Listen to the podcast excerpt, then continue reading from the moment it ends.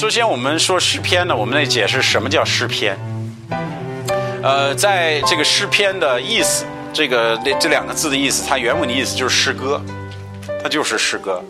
诗篇原来是唱的，它是唱的，这个就是犹太人的诗歌本儿啊。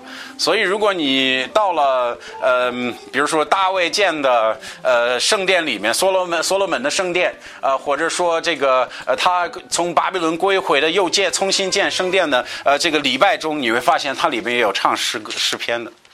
也许我们进入呃进入这个圣殿的时候，我们会唱第呃呃诗篇第一篇，它就是很有意思的是什么？就是它是唱歌，它是唱歌。呃，我们可以学习，呃，就是诗篇里边的每一篇的时候，你会发现在你读的过程当中，呃，他会告诉我们怎么去唱。比如说，呃，我们应该有的是弹琴的，啊，有的是吹别的乐器的，但是它前面会有呃音乐的背景在里边。比如说，你看第五篇，呃，它第一节上面那个解释，他就告诉我们。他说：“这个是大卫所做的诗，但是后面他告诉我们是灵长，要怎么样去，呃，出这个弹乐器，根据我们唱，呃，别以为上面这些内容是人后加的，我们诗篇的这个原稿里边就是有前面这些内容啊，所以当时写的时候，他告诉我们这是大卫写的诗，他还告诉我们是唱的是是配什么乐器唱，而且应该怎么唱。”还有一个，如果我们读的时候，我们能呃感觉出来节这个呃音乐的节奏在里边，啊，它有押韵，也有节奏。呃，如果我们读一读诗篇，我们找的一个比较有意思的词就是希腊。好，希腊在那个呃这个呃诗篇中出现大概七十次左右，然后我们看到这个词，它是没有意思。啊，它没有什么呃这个意义的，而是而是表达什么？我们应该暂停，提醒唱歌的，提醒弹乐器的，这你应该弹，让背诵的人先暂停一段时间。所以会有一个，它为什么会叫暂停呢？这个是叫我们节奏有变化，所以我们可以思考我们刚唱出的内容。所以可能就跟我们今天呃唱诗一样，好，我们唱第一段，然后第二段我们默想一下第一段的内容，然后第二段那个静怡咱们他就自己弹琴，然后我们再思考前面的内容。所以我们看到希腊这个字，我们一下子明白，哇，这是一个呃唱出来的，而且它有跟唱歌的呃这个节奏有关系的词在里边。那诗篇作者是谁？这个问题就很难了。难在哪里？就是很多作者，大卫写了七十四篇，啊，以我所知，啊，这个亚萨十二篇，格拉的后裔写了十篇，所罗门写了两个，啊，伊坦写了一个，西曼写了一个，摩西写了一个，现在一名作者的有将近五十首，五十首，四十四十几首，他们用了九百多年写成了，从摩西时代。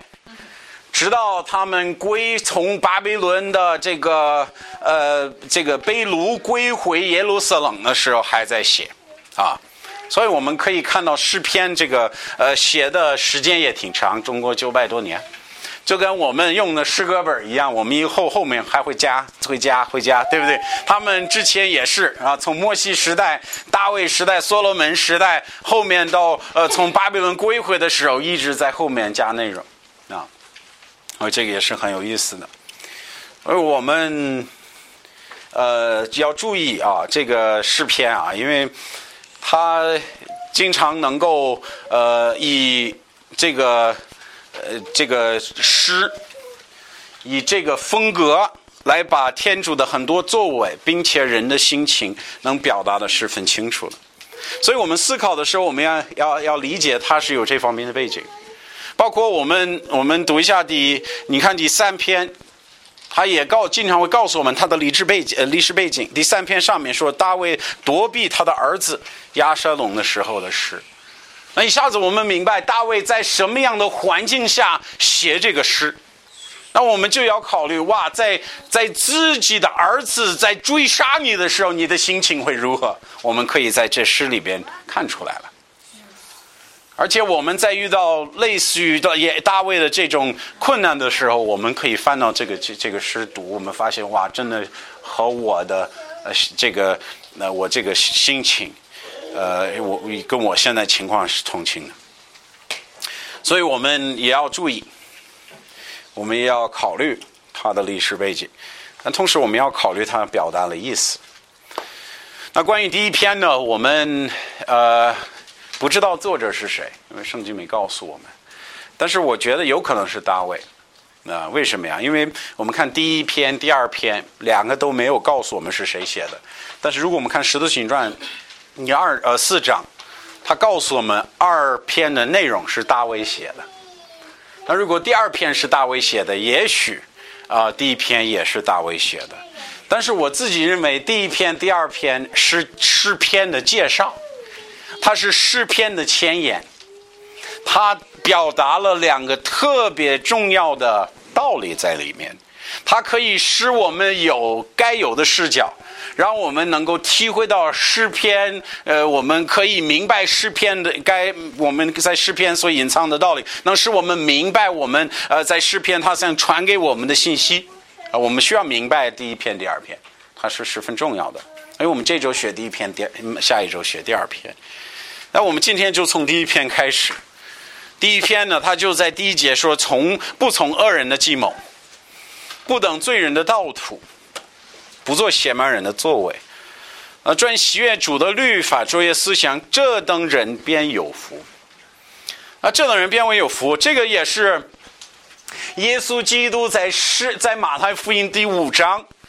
他在呃告诉我们一个呃呃一个善良的人如何，他用的是这种节奏。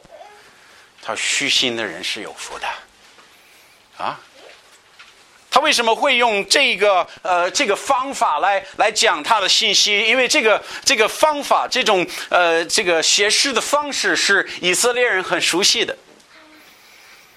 所以，如果我们学习耶稣基督的讲道，包括他他写的诗，包括他的作品里面，我们看到，哎，跟诗篇很像的。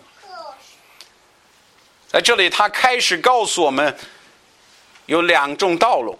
实际上，如果我们解释第一篇，他把第一篇分成两部分，第一部分是一到三节，第二部分是四到六节。一到三节告诉我们善人的道如何，后面告诉我们恶人的道如何。他是把两个道路给我们分分开，给我们讲清楚的。他说：“善人的道是什么样的？恶人的道是什么样的？他们的结局如何？”他一下子把一个很重要的问题要说清楚了。他告诉我们善人之道、恶人之道的区别。那我们今天就按照他这个结构来学习。第一部分，第一部分，今天讲的第一部分就是善人之道。好，善人的道途如何？我们看一下。这个就是一到三节，我刚读了，再读一遍。他说：“不从恶人的计谋，不能罪人的道途，不做邪慢人的作为，专学主的律法，卓越思想，这等人便有福。”他说：“必像树木栽在溪水旁，临时结果，夜不枯干，所做的事境界顺利。”那这里他形容了一个得福之、一个有福气的福分的人，天上福分的人是如何的。但是我要你注意，他如何开始。给我们解释这个事情的，他先给我们三个不字，我觉得这三个不字也是值得我们学习。他说：“不从，不能不做。”他先是首先从不开始，这里告诉我们善良的人，善良的呃这个善人的道是有呃有节制的，他是有他不做的事情。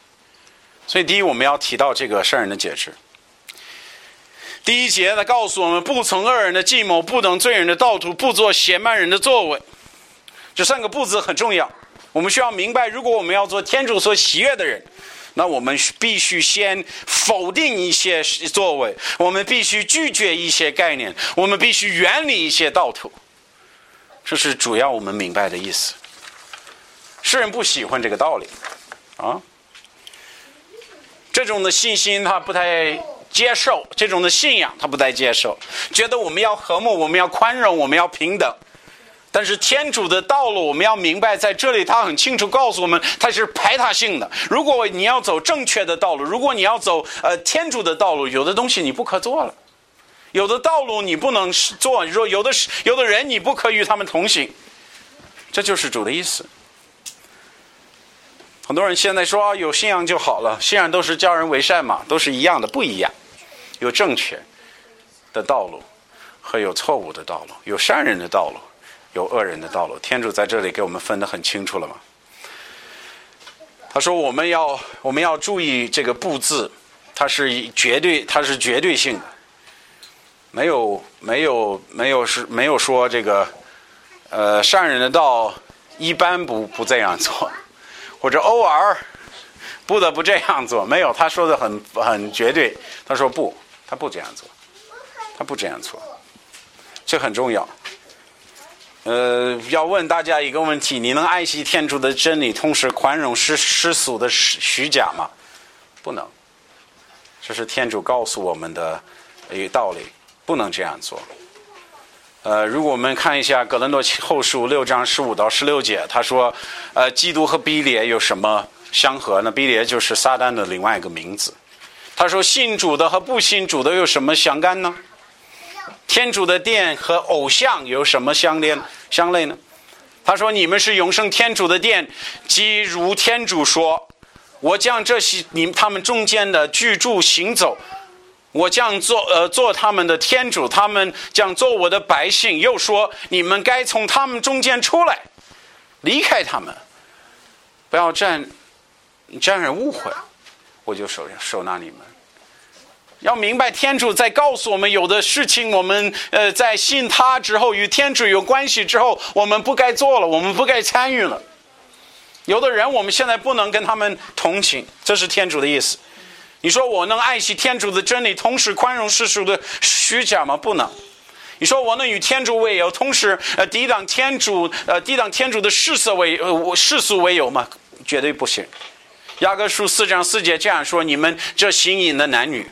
岂不晓得世世世俗为有，就是背你天主吗？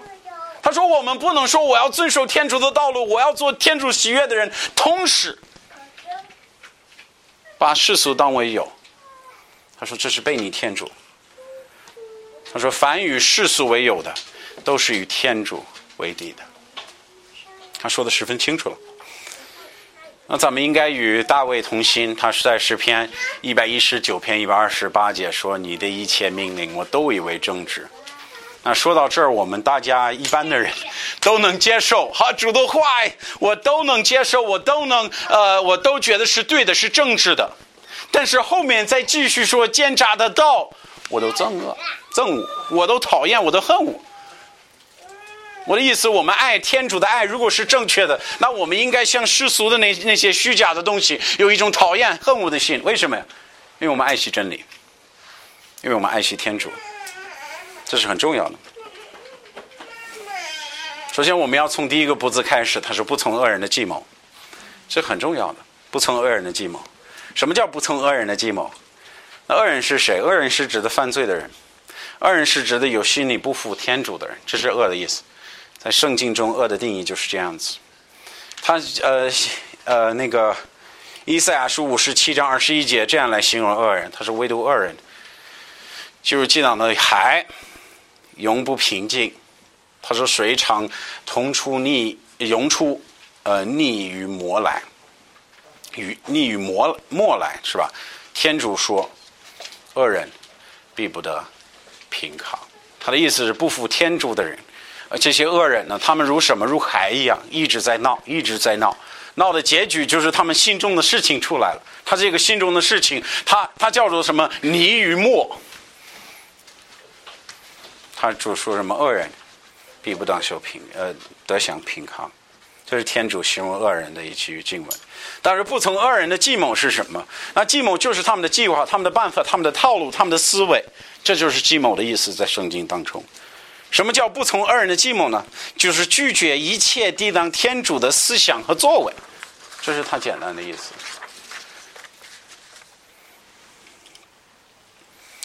那这样很简单嘛？你说，如果我要接受，我要做天主喜爱喜爱的人，我要做走善路呢，善人的道呢，那需要我首先做出选择，不从恶人的计谋，他的思维、他的套路、他的这计划、他的事情，我要拒绝，我要拒绝。这个需要我们做什么？需要我们谨慎。你为什么需要谨慎呢？因为我们知道。圣经告诉我们，如果我们不谨慎，我们很容易接受他的世界观、他的思维、他的套路、他的计划等等。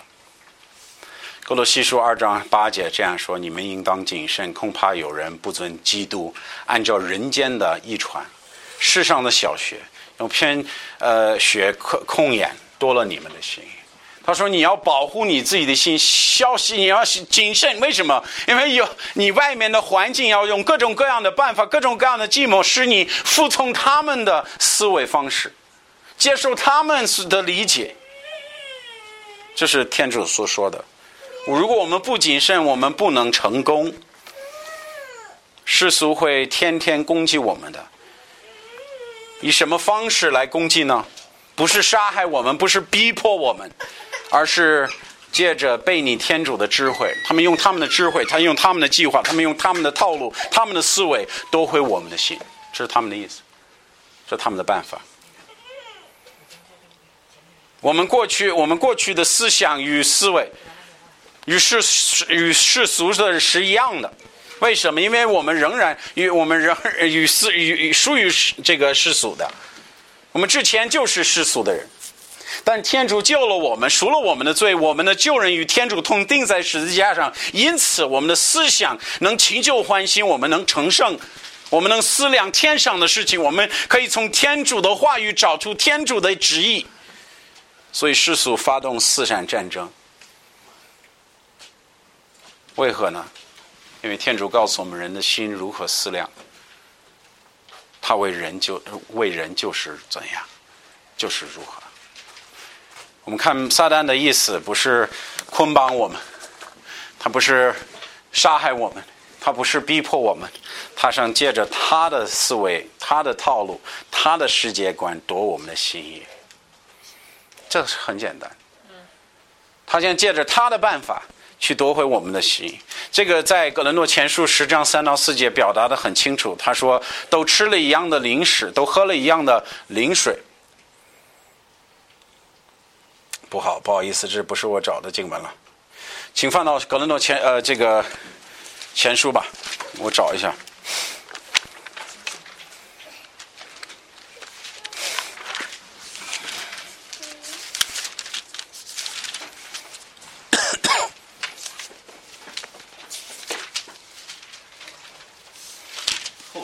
数十章，对。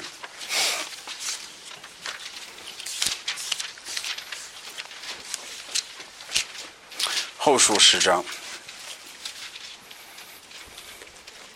好，三到五节，他说都找到了吧？他说我虽有血气，我们虽有血气，却不凭着血气征战。他说我们属灵的战争，撒旦他他想控制我们的办法不是血气的办法，他不是拿刀来砍我们，对不对？他说，呃，他说征战的兵器不是属血气的，那是靠天主有能力。能够攻破坚固引雷的，他说：“我们该讲各样的计谋，各样被你天主的智慧、骄傲自大一概攻破，将人所有的心意夺回，叫他归服基督了。”他怎么形容我们树林的征战？他是我们战场是哪儿？我们战场就是我们的灵魂，就是我们的心灵。就是我们的思想里边，我们该把被你天主的所谓的世界的智慧，把它夺回天主。这就是天主的意思。不从恶不从恶人的计谋，就是不允许撒旦告诉我们，我们应该怎么去思想、思思考，怎么去想事情，不按照他的计划去走，不让世俗的人告诉我们，我必须符合他们的思维方式。我不接受他的世界观，这就是不从罪人计谋的意思。那这个就有点有点意思，有点意思在哪里？就是我们经常遇到的正战，就是以这个为中心的。我们属灵的大选择，在我们生活当中，经常围绕着这个问题。很多人说，我的孩子必须周末上这个这个上补习班了，参加不了聚会，要不没有办法上大学，没有办法将来有好的生活，没有办法呃那个挣钱，没有办法过日子，对不对？三个字，上当了。嗯。这是世人的思思思维，这是世人的计划，这是世人的计谋。我们侍奉的天主完有，他是完能的主，在他没有不可成的事情。我们要不顺服他，看结果如何吧。有信心，天主要我们借着信心接受他的他的道路、他的计划、他的世界观。但是往往我们会做什么？不行，成不了了，这事情成不了了。我这个事情，我就是这。你看世界，我这朋友都是这样干的，我没有办法，我不得不这样做了，上当了。我们已经吃了他那个毒药了，我们已经接受了他的思维方式。我们都是疑惑的人了，不相信天主的人了。你说我这个我必须那个偷工减料了，我这个没有办法挣钱了。我们这个行业都是这样干的，我没有办法，我们都是这样的，上当了。就告诉我们生意应该怎么做。天主告诉我们话应该怎么说？天主告诉我们我们应该如何去对待别人？难道天主的盈余落？天主的允许落空了没？在我们耳朵就是落空了，我们不信他了，我们不信他了。这很简单呀，天主告诉我们该做的事情，但我们接受不接受？他愿意让我们借着他的话语，把我们旧的思想弃旧换新，但是我们在那还是怀，还是怀着老的思维，还是从恶人的计谋，然后还在评判断天主的办法，说天主不不公平，天主不这样，嗯，不不按着允许去走。其实我们已经上当了，我们已经骗了，我们已经吃了撒旦的毒药，然后看圣经看不看不进去了，为什么呀？因为我们不愿意不从恶人的计谋。但是这个是走善人的道路第一个步字，也可能是我们看到的最重要的一点。为什么？因为你你会发现这三个步字呢，它是一个过程。先是不从，不从他的思维，不从他的计划，不从他的世界观。后面呢是什么？等道途了。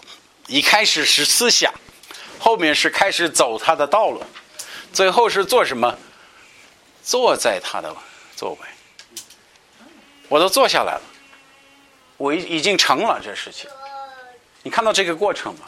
所以我们花最多的时间来帮助人，去想救人的灵魂，把他拉到这善善善人的道上。我们可能最费时间的就是不从恶人的计谋这个问题，因为如果他能不以世界的思维来思考事情。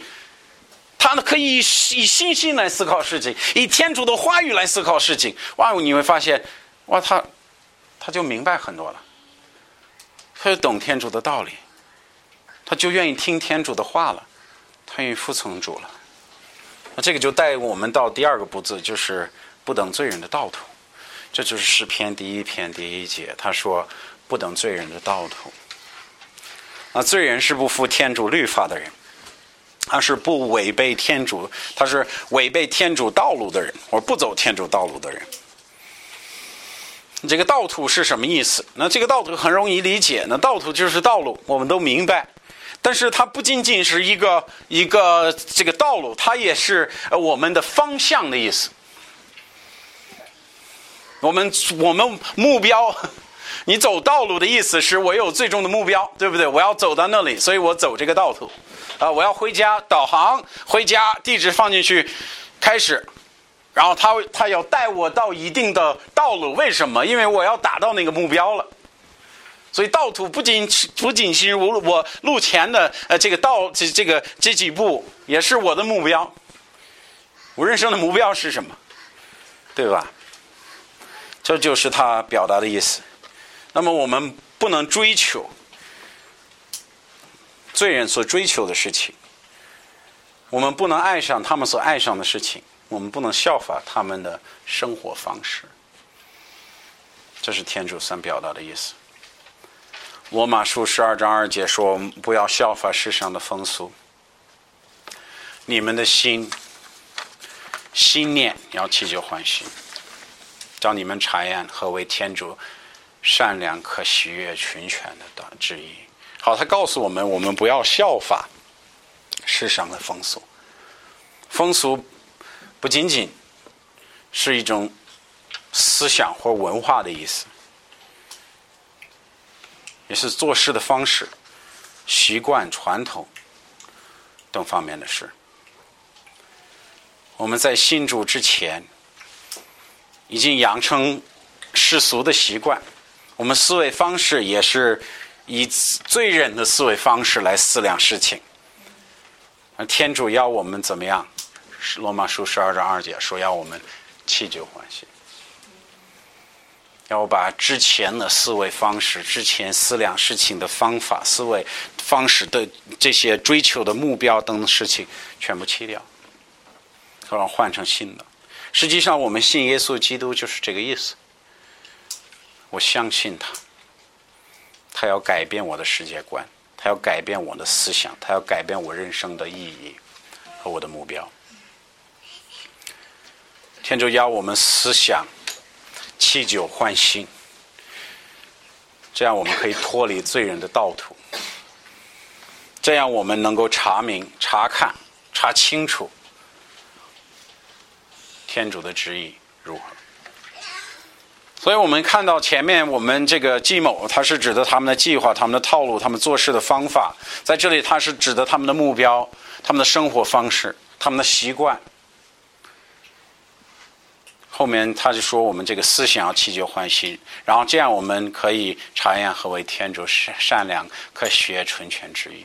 他意思是什么？如果我们要明白天主的意思，如果我们要看清楚天主的事情，我只有一个办法，必须有两个不了：不从计谋，不等道途。如果我思想能祈求欢喜，那么我就能明白天主的意思。而且天主的旨意在我眼前变成善良、可喜悦的，这是很重要的，这很重要的。第三个，为了时间的原因，我们继续走，不做邪蛮人的作为。谁是邪蛮人呢？邪蛮人在圣经当中是比较可、比较麻烦的一个一个人。邪蛮是因背逆天主自夸的人。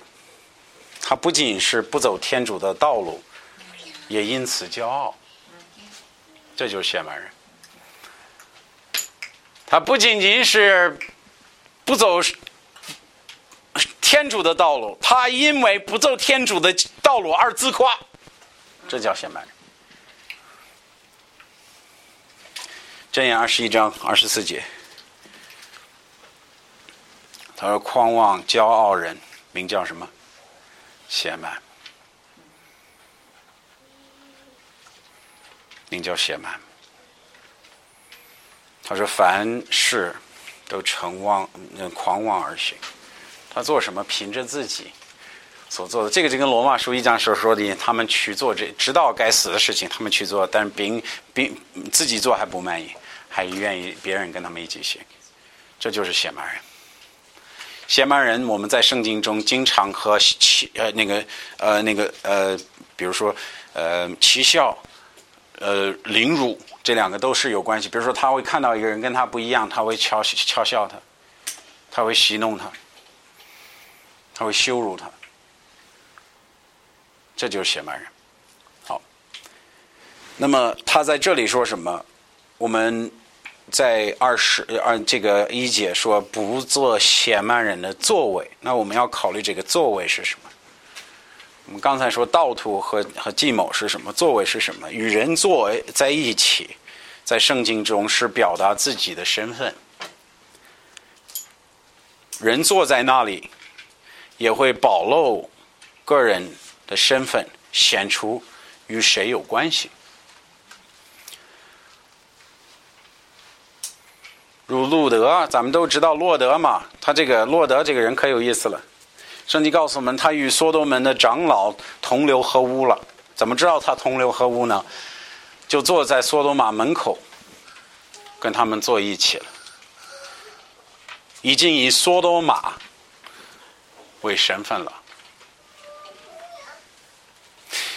诗篇二十六篇四节这样说：“不与呃虚妄人同坐。”他的意思是，如果这儿有个虚妄的人，一个悖逆的人，我们不能坐他的旁边吗？比如说，咱咱来聚会来一个悖逆天主的人，那我们能坐他旁边吗？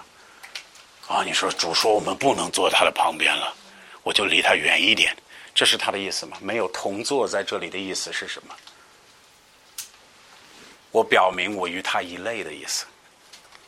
我们在一起，后面提到同行，他的意思是哦，我们在外面行的时候，我看一个人啊，感觉他是有罪，那我不能坐坐在他旁边，我得离他远一点。不是这个意思。同行的意思是我们变成亲友了。同坐的意思是我们是一伙的。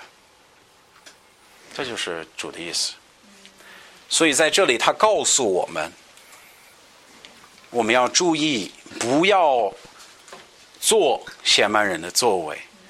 最后的结果，如果我们是从恶人的计谋，如果我们是走罪人的等罪人的道途，最终的结果是什么？做显曼人的做。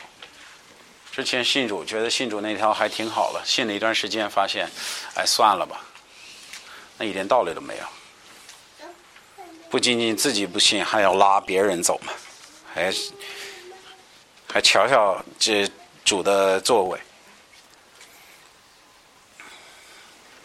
中国有一句话，好像叫“物以类聚”嘛，“人以人以群分”是吧？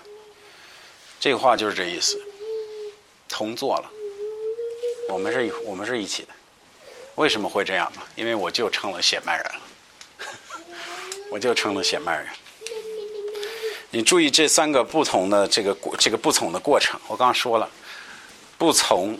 我跟你说，从恶人的计谋十分简单。为什么主告诉我们我们要谨慎？恐怕他们会夺回我们的心意。那他表达什么？我们要特别的小心，因为他的计谋、他的思想、他的世界观，很容易能入到我们的思维里边，改变我们的心意。等到等造道土，如果呃心意跟他一样，我的道土就慢慢的跟他一样了。啊，道途一样，目标一样，慢慢我们说，哎，这就是我的人了，这就是跟我一类的。我们现在是好朋友了，我们要注意这个。哦，所以我们要看到善人的节制，这个说到了。我们看善人的作为，我要加快啊，时间要快一点。圣经在一章二节。你们，我快讲，你们快听，好吧？好，在一章二节，他说：“传呃，这这个专喜悦主的律法，昼夜思想，这等人便有福。”所以，我他这儿注意第一节说的是什么呀？他第一节没有说，呃，你不不做不做这些事情，然后这你这个人就是主喜悦的人，没有。有不做的，但是也有做的。他必须说，不能说截止，我不做，我不做，我不做。然后你看我这个人很善良，没有天主的意思是说，你不做不够啊，你还得有你做的呀。所以我们到我们到这个善人的座位是什么样的座位？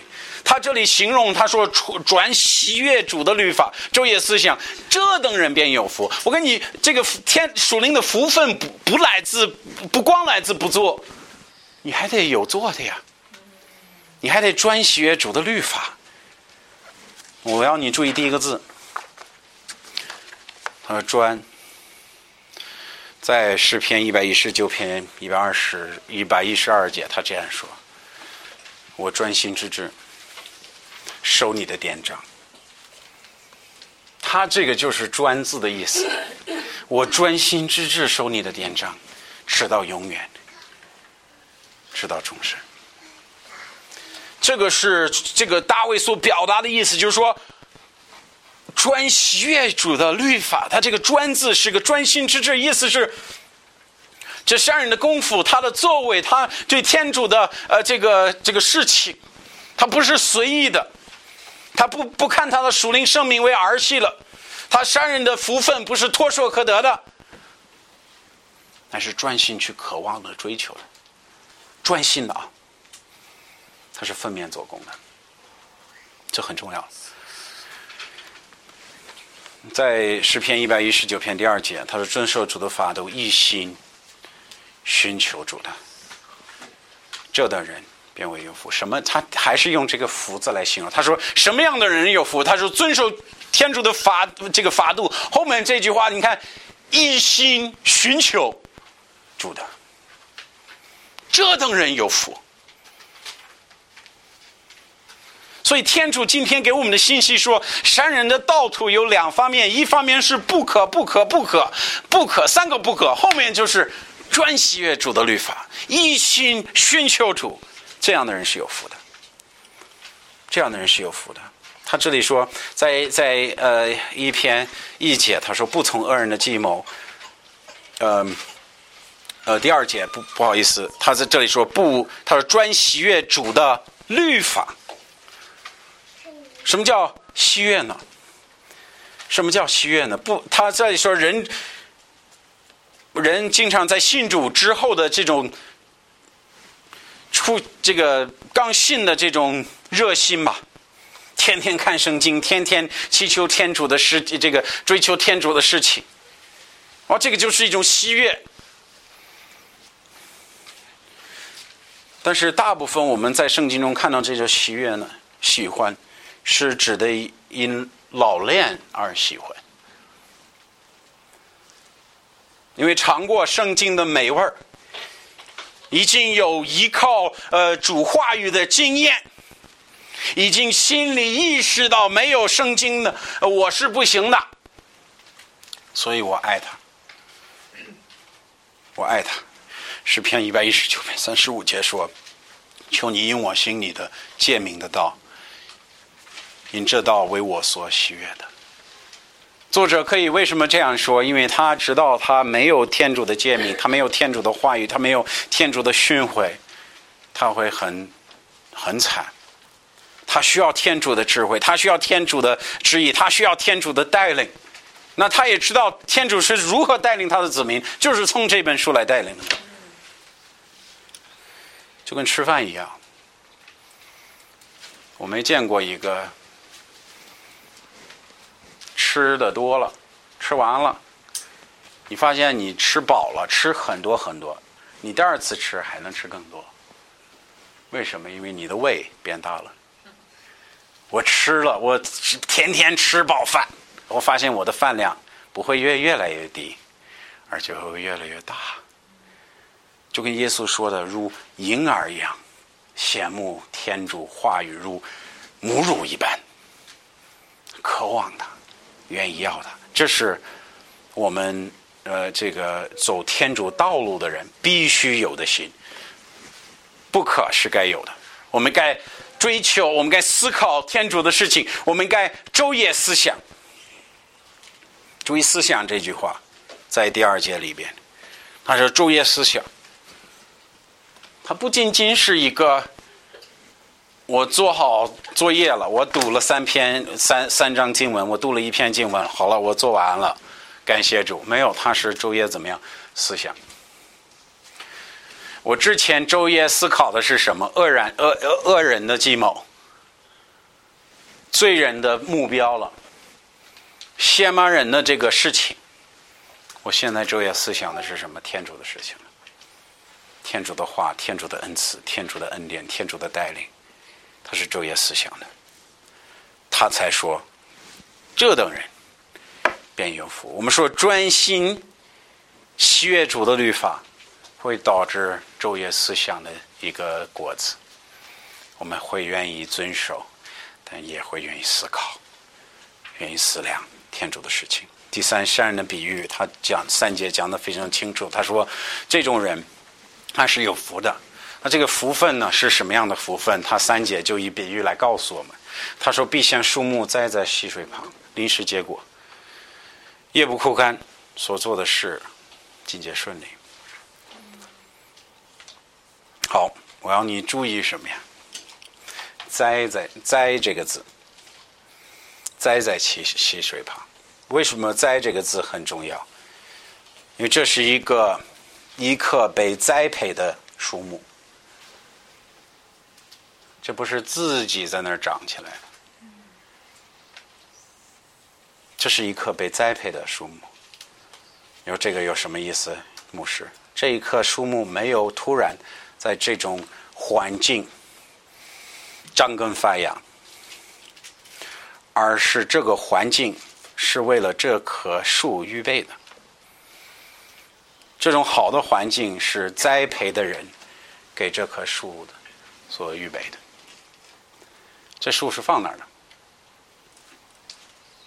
换言之，繁荣的树林生命，并不是好树林环境造成的。繁荣的树林生命会产生适合树林成长的树林环境。这有点绕。我的意思是什么？我们的环境，我们树林的福分，不是从外面入到心里。它是从心里往外走的，这是栽培的树，这是种树的人把这棵树放在完美的溪水旁，这是很有意思的。这是第一件事。第二件事，他说临时结果子，临时结果子，有好的树林状况的人，他会结会结树林的果子，这是圣经说的。耶稣基督亲自说，在路加福音六章四十四节：“凡树看他的果子，就认出他来。荆棘中不不能采无花果。”意思是什么？我们可以通过他的外貌看出他内心的属灵状况。他说：“你看到一个荆棘，你不会去找葡萄或者无花果树吃，为什么？因为你认出来他没有这个果子了。”一样，一个属灵状况好的人，他会结什么样属灵的果子？而且他这里说什么？他是临时结果子。马太福音十二章三十三节，这是耶稣说的。他说：“你们或以为树好果子就好，或以为树呃这个坏果子就坏。”他说：“因为看果子就可以知道树。”说的没问题。耶稣基督说什么？他说：“我们可以从人看结什么果子，能看出他的属灵状况如何。主告诉我们一个走这个山道的人，他如果能够呃不从恶人的计谋，不走呃不等罪人的道途，呃不做邪门人的作为，他能同时能够专心喜爱天主的话语，他能像什么呀？他能像结果子的人一般，而且临时结果子，需要果子就在。”需要果子就在，这个就加了太书五章十二到十三节所提到的果子。他说圣灵所结的果子就是忍耐、喜乐、和平、忍耐、慈悲、良善、忠心、温柔、节制。这样的是没有律法禁止。这就是我们属灵生命要结的果子。下面我们要看恶人的，呃，恶人的道途。在我们看恶人的道途之前，他，我，我，我需要给大家解释一下这个“境界顺利”这句话。很多人觉得这个可能是属事上的顺利，我做什么事情都是顺利。但是我要你明白，这是指的属灵上的顺利。你可以怎么看得出来？咱们可以看耶利米书七章七到八节，就是他耶利米先知也用同样的比喻来教导这个道理。他说：“凡依靠我，唯以我呃为依靠的，这人便有福。他必如树木栽在水旁，看见了吗？他用的是一样的笔目，呃，一个比喻，一个象征。”他告诉我们，呃，在这种人，他他的他像一棵树木一样，而且他的根会很长，他也不怕环境不好。你看他叶会怎么样？他说，在这种干燥的年，他也没有忧虑。他的意思是没有干燥之年吗？没有，而是说在这种情况下，他的心还是稳的。他的信心还是稳固的。他说：“必长远结果，永不止息。”他可以在什么样的属灵状况下，都一样结果子。啊，所以我们能明白他他这里所提到的，呃，这个呃境界顺利，可不是说属灵这个属事的这个顺利，我办什么事情都顺利，我做什么事情都很好。他的意思是，他的属灵的成长会很顺利。他结属灵的果子也会很顺利。后面前面他说的那句话“叶不叶不枯干”，叶不枯干，很有意思。这个这个也告诉我们，这个在有外在的证据，随时到这个树上，知道哇，这这这树是活着的，这树有生命的，我从外面就能看出来，它叶子一直在那里。如果到树树下面看到我叶子全是全是枯全是干的，一碰就掉叶了，你说啊，这个树这个是可能活不了多久了。但是树林的生命，这个是是做呃善人的道，它是一个诗人叶子不枯干的道理，它可以在无论什么样的树林呃这个情况是这个生活情况之下，它能够结树树林的果子。好，第二我们要看恶人的恶人之道，恶人之道。呃，在一四到五节他说，恶人绝不如此，恶人绝不如此。这就很有意思，这个“绝不如此”是什么意思？首先，我们要看恶人的比喻，“绝不如此”，恶人不想栽在溪水旁的树木，原因在哪里？他为什么不像一个在这个在溪水旁栽培的树木呢？因为他是从恶人的计谋，他是登罪人的道途，他是做邪蛮人的作为。这是原因，他与天主的话，第二节也是漠不关心的，所以他绝不如此，所以他绝不如此。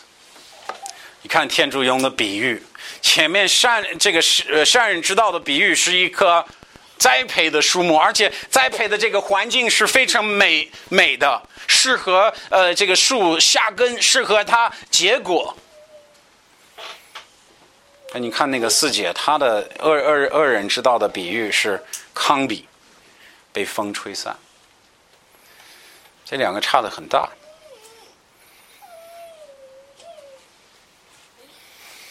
这个很有意思。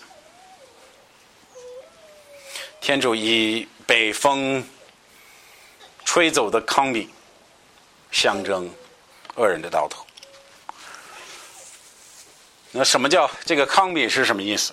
它的特征是什么？首先，它没有用处，它没有用处，不像果树一样结果结能吃的果子，看得漂亮。糠皮没有能吸收的营养，它只能够怎么样？等它干了，干了，风吹走吧，不要它了。不要它了。一个无天主的存在也是一样的，它是没有属灵的益处，它是没有属灵的益处，很有意思。一个恶人在天主面前，他没有属灵的用处，所以我们要明白。但是最后呢，他也告诉我们，不仅是没有用处，他说要被风吹散，要被风吹散。这意思是什么？这是实际上这个是圣经中常用的比比喻，大概有十几次他提到糠比被风吹散，啊，好几次。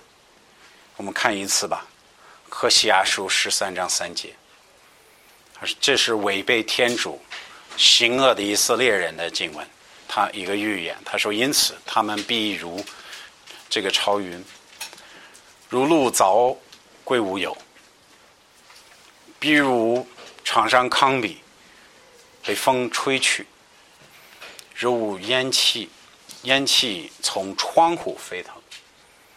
他形容他们的道途，他形容他们所做的事情，就是有短暂用处的，而且它它的存在就是一个短暂的存在，它的用处是不大。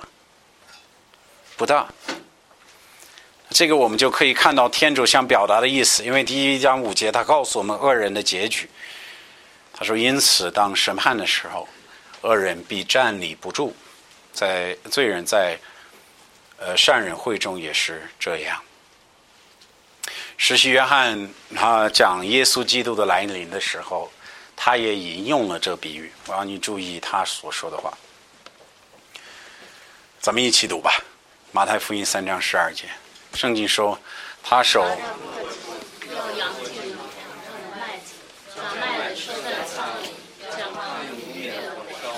好，这是施洗约翰说耶稣基督来的时候要做的事情。这是耶稣基督来做的事情，这个很有意思。我们看到的这个一章四、一章五节，因此到审判的时候，圣经说我们人死了必面临什么审判？人人都有死，死后人人都要受审判的。在天主面前，我们受审判。他说恶人的道途必怎么样？他说站立不住了，站立站立不住了。但我觉得这个审判。我知道他有，就是以后的在天主面前审判的意思，但是我觉得这个审判可能也许是指的他的生活当中的这种考验，他也是站立不住的，他是没有用处的，他是不会是天主喜悦的。那最后做结论呢？两道的区别，一到六节解释的很清楚，因为主喜悦主那个善人的道。他说：“恶人的道必然灭亡，而主喜悦善人的道，恶人的道必然灭亡。”那我有个问题，他这两个道途的区别是什么？第一个是主喜悦的，是主喜悦的；第二个是道途必灭亡的。意思是什么？他现在的道理，他现在的逻辑，他现在的方法，他现在的追求，一切。都有一天会不不存在的，它如糠皮一样，有一天会被烧没的。在那时候，他站立不住，他所追求的，他所渴望的，他一生的这些追求，一下子就不存在了。然后他站在天主面前，他真站立不住。他一他没有什么可夸的。他没有什么可以指出来说啊，主，你看我这个是有有有有有意义的东西，没有。他的道途必灭亡，但是主喜悦善人的道，啊善人的道是什么？不从罪人的计谋，不等罪人的道途，不做亵慢人的作为，专喜悦主的律法，昼夜思想，这等人便为有福。那我们现在有这种选择，我要做哪一个道路？我要做善人之道，或者要做恶人之道？这是我们今天要思思考清楚的，而且要做出选择。